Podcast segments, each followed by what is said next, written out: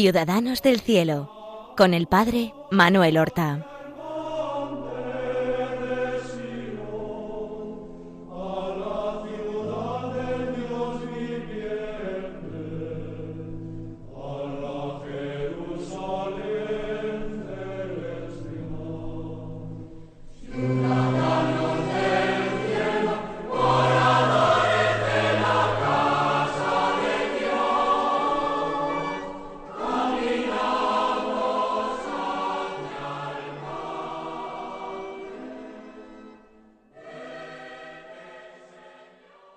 Muy buenos días, queridos oyentes, queridos hermanos, seguidores de este programa Ciudadanos del Cielo.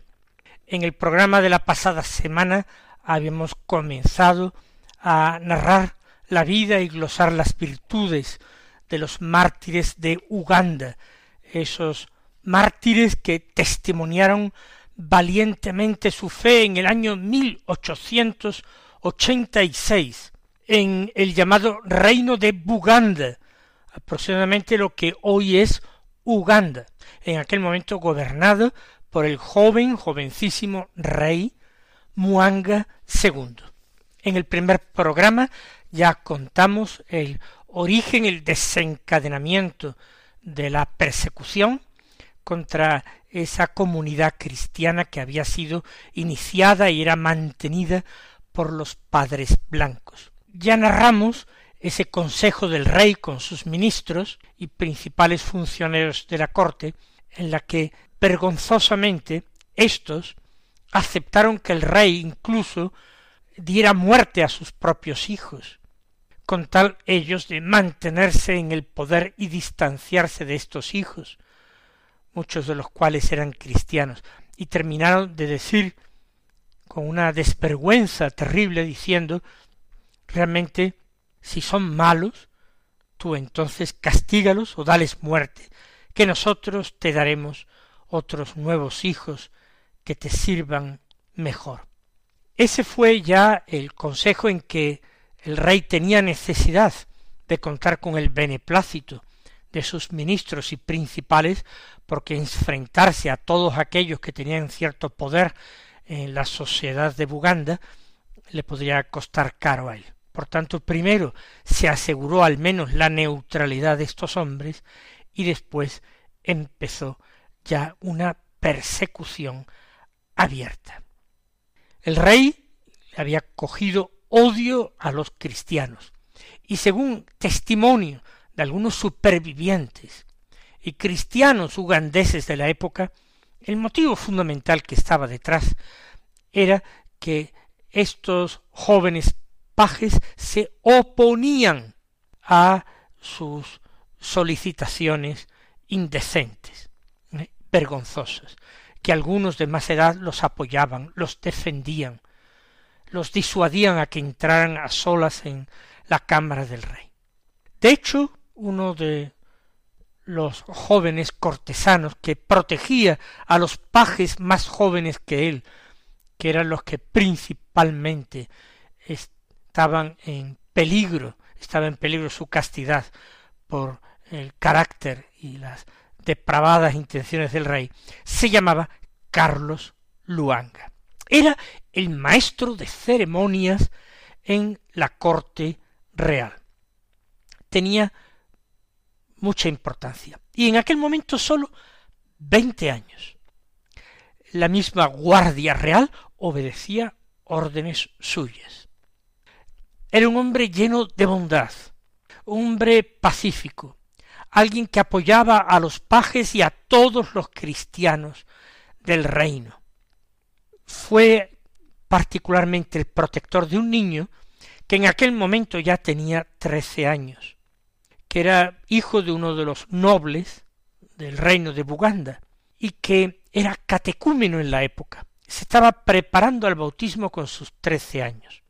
Era el pequeño de trece años, Quisito, según testimonio de los cristianos supervivientes de la época, un chico lleno de una gran delicadeza, dulzura personal, una gran sensibilidad religiosa, y que vivía y defendía la pureza con una delicadeza extraordinaria.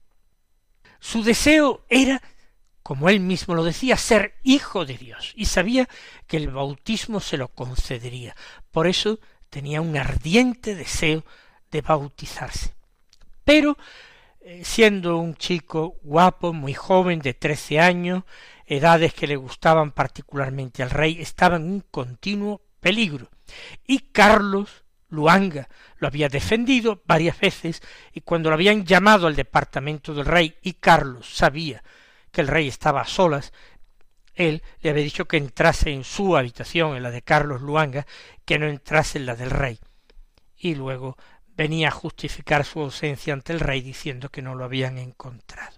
De alguna manera, este, esta defensa de Quisito no se iba a poder prolongar mucho tiempo. El armero del rey, el armero principal llamado Matías Quisulé, era ya un hombre mayor y anciano, y cuando conoció las intenciones del rey, eran los jóvenes pajes, principalmente cristianos, les dijo no es posible ya defenderos más. Si queréis, huid y esconderos en el campo con vuestras familias o con vuestros familiares. Ahora, si tenéis valor para morir por vuestra fe, por la religión cristiana, yo os aconsejo que no huyáis y os quedáis aquí, en el palacio real, en la cercanía del rey. Y todos, absolutamente todos aquellos adolescentes, jóvenes, niños, prefirieron, siguiendo el consejo del ya anciano Matías Quisulé, quedarse cerca del rey y aceptar la muerte, si fuera necesario, antes de huir. En pocos momentos de la historia de la Iglesia se ha visto un grupo tan joven, tan valiente, tan decidido, y no de una larga tradición cristiana. No es algo que habían mamado desde niños pequeños. Habían ido recibiendo el bautismo y convirtiéndose en la fe ya en su adolescencia y en su juventud. Por la noche de aquel día en que había tenido lugar el consejo del rey con sus notables, Carlos Luanga, que como encargado de protocolo era el que llevaba y dirigía a los pajes, los reunió a todos. Les explicó cuál era la situación y los arengó a la lucha y al martirio y a perseverar en la fe. Lo que había dicho el maestro armero Matías Quisule, el anciano Quisule, lo repitió Carlos Luanga, que tenía veinte años, como acabo de decir. Quisito, después de estas palabras, aquel niño de trece años que tantas veces él había defendido del rey, entonces se acercó y dijo que sí, que él estaba dispuesto al martirio, pero que él quería morir cristiano, que quería recibir el bautismo para morir como hijo de Dios. Carlos Luanga sabía perfectamente que existía una cosa que era el bautismo de sangre, y que quien muere creyendo en Jesucristo, confesando a Jesucristo, aunque no haya tenido la ocasión de eh, recibir el bautismo eh, cristiano, quizás porque sea solamente catecúmeno se estuviera preparando a él, es como si hubiera recibido el bautismo con agua, es un bautismo de sangre y Espíritu Santo y conduce directamente al cielo. Pero Carlos Luanga, que era un joven seglar de veinte años, le pareció que era muy justa la petición de Quisito, y a este niño Quisito de trece años y a otro compañero suyo de semejante edad que también era catecumeno, aquella misma noche, él siendo seglar, los bautizó. Él sabía que un seglar podía hacerlo en caso de necesidad y tomando agua y pronunciando las palabras necesarias, la fórmula del bautizo cristiano, los bautizó en el nombre del Padre, del Hijo y del Espíritu Santo. Ya estaban preparados aquellos verdaderos héroes, aquellos verdaderos campeones de Cristo preparados para el combate. Al amanecer, el rey mandó reunir a todos los pajes y Carlos Luanga, el jefe de protocolo, todos en la sala del trono de palacio. Uno de los que se libró, pero que había asistido a aquel encuentro de por la noche con Carlos Luanga, es el que relata toda la escena. Tenemos ese testimonio martirial de primerísima mano. Dice que el rey estaba sentado sobre el trono y que a su lado estaba la princesa Nasigua y que conforme iban llegando los pajes, dice, saludaban al rey e iban a sentarse en su lugar. Y que le decían al rey, ¿cómo estáis, señor? Lo que era costumbre, protocolario, pero que él, a diferencia de las otras ocasiones normales, se burlaba de ellos conforme iban entrando, los insultaba y decía vaya con los cristianos, mis perros valen más que vosotros. Y cuando ya habían pasado ya algún tiempo, habían llegado todos, preguntó el rey, ¿han llegado todos? Le dijeron todos, y entonces mandó cerrar las puertas. Y dijo, bueno, pues ahora, los que rezan, que vayan a aquel rincón, para que yo sepa a quién tengo que matar. Era una declaración de intenciones terrible. Llama la atención eso, los que rezan. El rey no los llamaba cristianos, sino los que rezan. Era la característica que él veía y era más evidente y más notable en los cristianos que conocían, que rezaban. Realmente se impone hacer una reflexión, porque cuántos cristianos o los que se dicen a sí mismos que son cristianos, cuántos realmente rezan y dan un testimonio realmente claro, un testimonio visible y valiente de oración. ¿Cuántos cristianos de nuestra sociedad y de nuestro siglo XXI rezan con fe y con fervor? En aquel siglo XIX, entre personas que los europeos despectivamente llamaban salvajes. Había cristianos valientes que rezaban y que preferían morir por su fe. En Francia reinaba eh, muchos momentos la impiedad, gobiernos totalmente ateos, anticristianos, muchos cristianos se callaban, miraban para otro lado, por supuesto, se guardaban muy mucho de confesar su fe. Hubo sacerdotes cobardes que firmaron la constitución del clero para evitar el martirio, la persecución.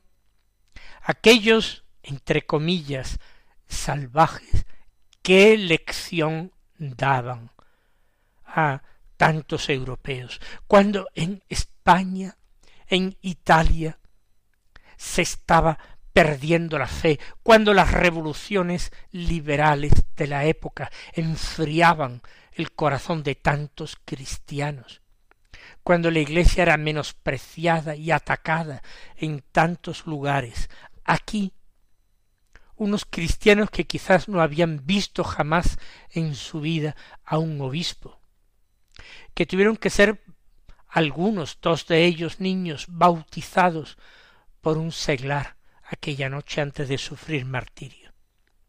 El cristianismo actual necesita más oración, necesita más fe, por tanto necesita más oración. Porque la fe es una virtud teologal que se da, que se da a quienes oran. Cuando el rey dijo que los que rezan se vayan a aquel rincón, que los voy a matar. Ellos ya sabían que no bromeaba. Carlos Luanga fue el primero en levantarse y marchar a aquel rincón. El rey realmente rugió de rabia, porque una persona tan destacada, tan valiosa como Carlos Luanga, fuera el primero en irse corriendo a aquel rincón, pero detrás de él todos los pajes cristianos lo hicieron. Aquel que da testimonio, el que se libró de la muerte, dice los demás nos levantamos también y los seguimos con alegría. Nadie iba triste.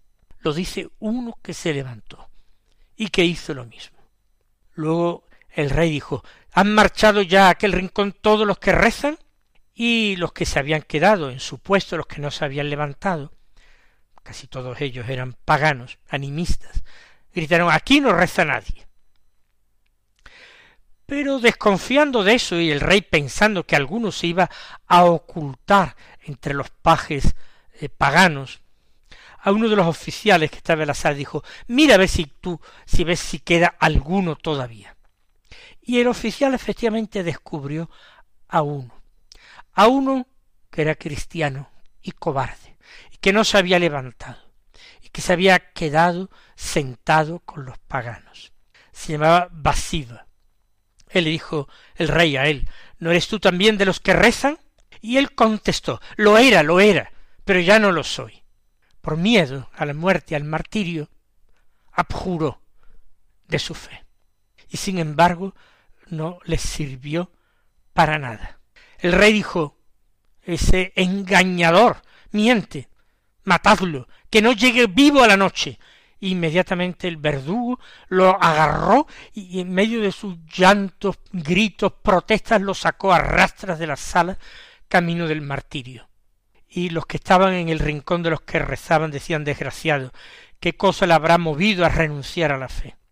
El rey inmediatamente, visto que ya estaban todos localizados, dijo que todos los que rezan, todos los que han abrazado esa religión, que sean atados y quemados vivos. El que se libró de la muerte y cuenta todo, dice, los verdugos nos ataron a todos. Serían las once de la mañana. Nos imaginamos a las once de la mañana al Señor cargando con su cruz camino del Calvario. Y estos, atados, fueron sacados del palacio a una muerte espantosa, a ser quemados vivos. A todo esto, una vez que salieron los cristianos, el rey estaba con su princesa, con los pajes paganos, y entró en la cámara del trono, en el salón del trono, un capitán, de nombre Santiago Buzabaliavo. Era cristiano y fervoroso como todos ellos. Era uno de los que había destacado por su eh, celo apostólico. Había logrado la conversión de muchos a la fe. Cuando Muanga, el rey, que lo sabía, lo vio entrar, le dijo ¿Tú eres el jefe de los cristianos? Y él contestó Yo soy cristiano, pero ese título de jefe no me corresponde a mí. Entonces el rey comentó con los que tenía a su lado, pues este joven quiere hacerse el valiente. A lo mejor creerá que él es el mismo Quintú. Quintú era el fundador legendario del reino de Buganda, un personaje legendario, mítico. Y es que el rey sabía que Santiago era cristiano porque lo había intentado convertir a él, al rey, en varias ocasiones. Entonces, eh, es por eso que le dijo, este quiere hacerse el valiente. Este es el que se esforzaba por hacerme abrazar su religión. Y añadió, verdugos, llevadle de aquí y matadle. Y el soldado sin sentir ni el más mínimo temor, dijo Adiós, me voy al paraíso para rezar a Dios por ti. Y el rey lanzó una carcajada y dijo Se ve que estos pobres cristianos han perdido la razón. A todo esto los jóvenes y Carlos Luanga, todos los pajes, eran conducidos desde el Palacio Real, que se encontraba en una pequeña localidad, hasta la capital del reino. Y desde la capital del reino hasta la ciudad de Nabugongo, que era donde iban a sufrir la muerte. No llegaron, fíjense, habían salido del palacio a las once de la mañana, los obligaron a ir caminando y solamente llegaron al ponerse el sol. Un, destacamento de soldados conducido por el, el verdugo, Mukahanga, los, los iba llevando al son de tamtanes, de tambores. Ese preso que nos da a nosotros el relato de los acontecidos y que ya veremos cómo salvó la vida, dice que íbamos eh, eh, uno detrás de otro y que en el camino apalearon y remataron a lanzadas a uno de nuestros compañeros, llamado Atanasio Batzecuqueta, y ese cadáver lo abandonaron a los buitres en pleno descampado. No llegó al fuego, murió mártir antes, fue propiamente el tercero de los mártires. Y dice que mientras caminaban ellos se decían nuestro compañero, nuestro amigo ha sido un héroe, no ha temido morir por la causa de Dios. Y se envalentonaban unos a otros diciendo, seamos nosotros como Él, fuertes como Él. Y se dedicaban a hablar de Dios durante todo el camino, las largas horas de caminata. Y se eh, daban ánimos mutuamente, rezaban juntos, hablaban de Dios y por todo eso es por lo que los apalearon y los increparon en muchas ocasiones. Cuando llegaron a aquel pueblo, los metieron en una cárcel y allí eh, encerraron además a los que habían conducido, menos a uno que lo habían matado por el camino, encerraron a dos más. Un capitán el que hemos dicho antes que había enfrentado al rey, Santiago Buzabaliavo, y también a un soldado, Bruno Seruncuma, un chico este, el soldado que tenía veinticinco años y había estado a las órdenes de Santiago una pequeña anécdota. Cuando los llevaban a ellos dos, pasaron por un poblado, una aldea, donde vivía un hermano de Bruno. Y él, cuando pasó cerca de la cabaña, le gritó, le dijo Bosa, bosa, tráeme un poco de vino de banano. Resulta que él tenía una sed abrasadora. Y le pidió eso a su hermano, y el hermano salió y le llevó en un vaso un poco de este vino de banano. Cuando se le acercó a dárselo y lo tomó, Bruno miró fijamente a su hermano y se lo devolvió sin beber. Y le dijo al guardián vámonos. Luego, cuando le preguntaron por qué aquello, él confesó. Se había acordado de que en catequesis le habían dicho que Jesús en la cruz había sufrido una sed también fortísima, que le habían ofrecido en una esponja vinagre, pero que él no había querido beber y que él había querido parecerse también al Señor, no solamente en la muerte, sino también en su pasión, y había ofrecido ese sacrificio, se había quedado con la sed. Pues mis queridos hermanos, el próximo día continuaremos el relato del el martirio de estos mártires de Uganda, de los que tantos y tanto tenemos que aprender nosotros, tantas lecciones de virtudes, de amor, de heroísmo el Señor os colme de sus bendiciones.